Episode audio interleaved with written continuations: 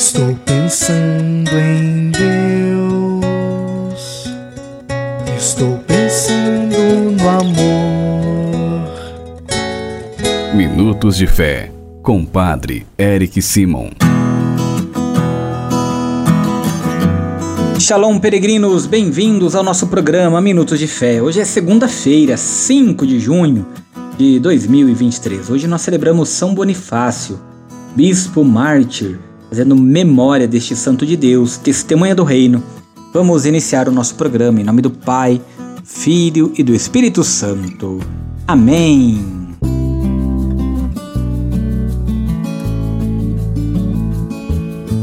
No início do nosso programa, antes de escutarmos a boa nova do Evangelho, vamos juntos fazer a invocação ao Espírito Santo. Reze comigo e peça ao Espírito Santo que venha sobre você, sobre todo o seu dia. Vinde, Espírito Santo, enchei os corações dos vossos fiéis e acendei neles o fogo do vosso amor. Enviai o vosso Espírito e tudo será criado, e renovareis a face da terra. Oremos.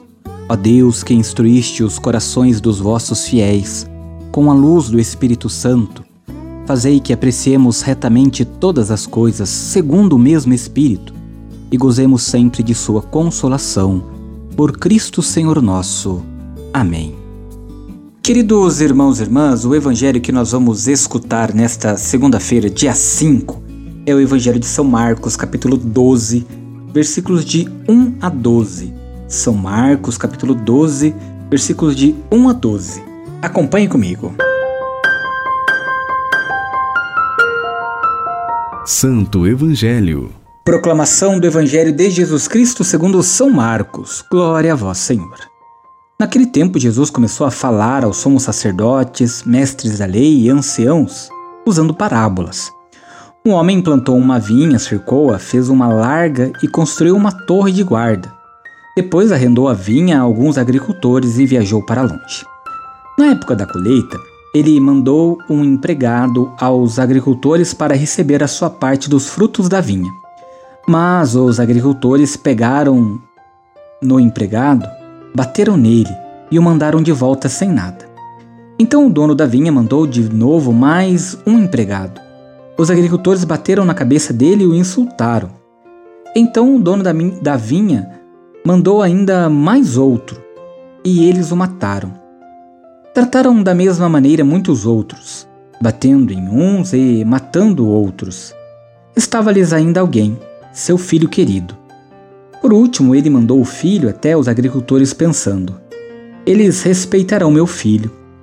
Mas aqueles agricultores disseram uns aos outros: Este é o herdeiro. Vamos matá-lo, e a herança será nossa.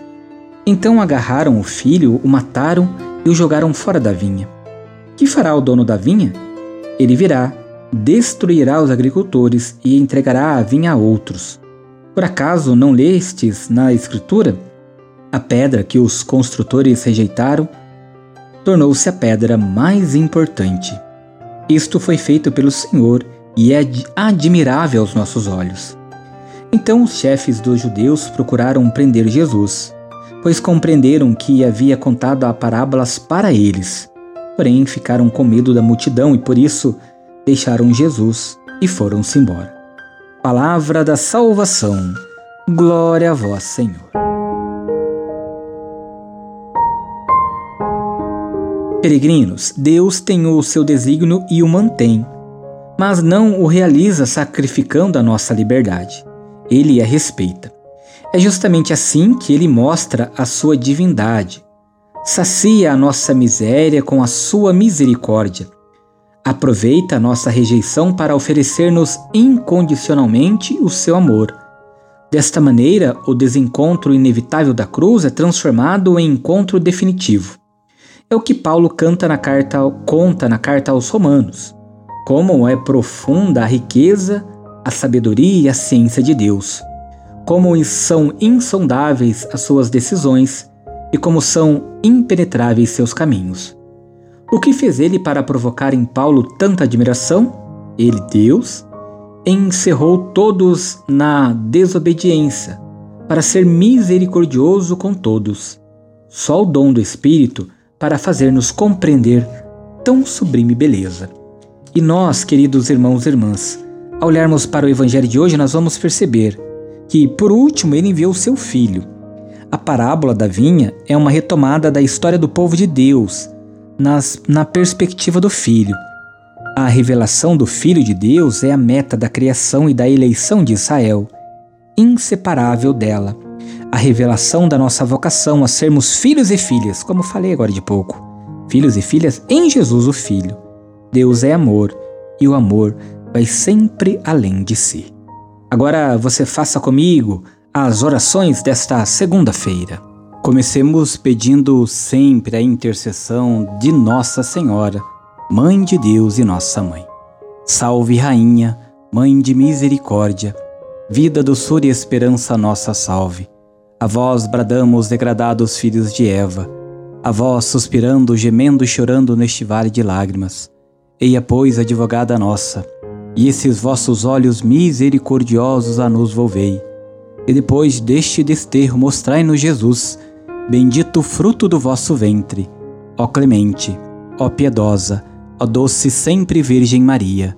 Rogai por nós, ó Santa Mãe de Deus, para que sejamos dignos das promessas de Cristo. Pai nosso que estais nos céus, santificado seja o vosso nome. Venha a nós o vosso reino. Seja feita a vossa vontade, assim na terra como no céu.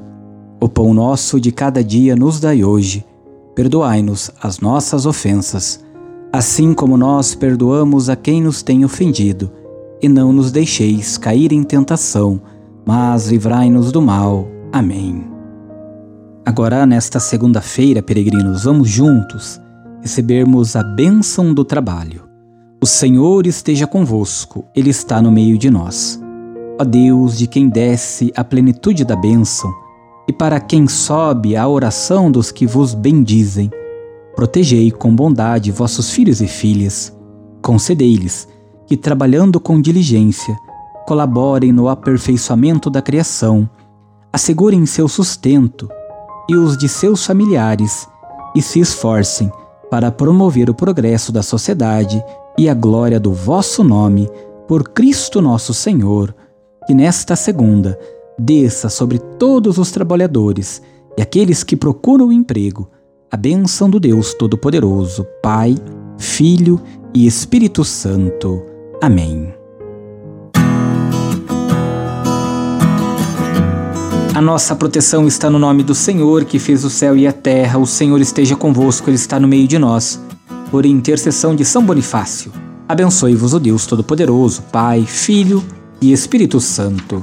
Amém, muita luz, muita paz. Excelente segunda-feira, ótima semana. Nos encontramos amanhã. Shalom. Que a paz habite em tua casa. Que a paz esteja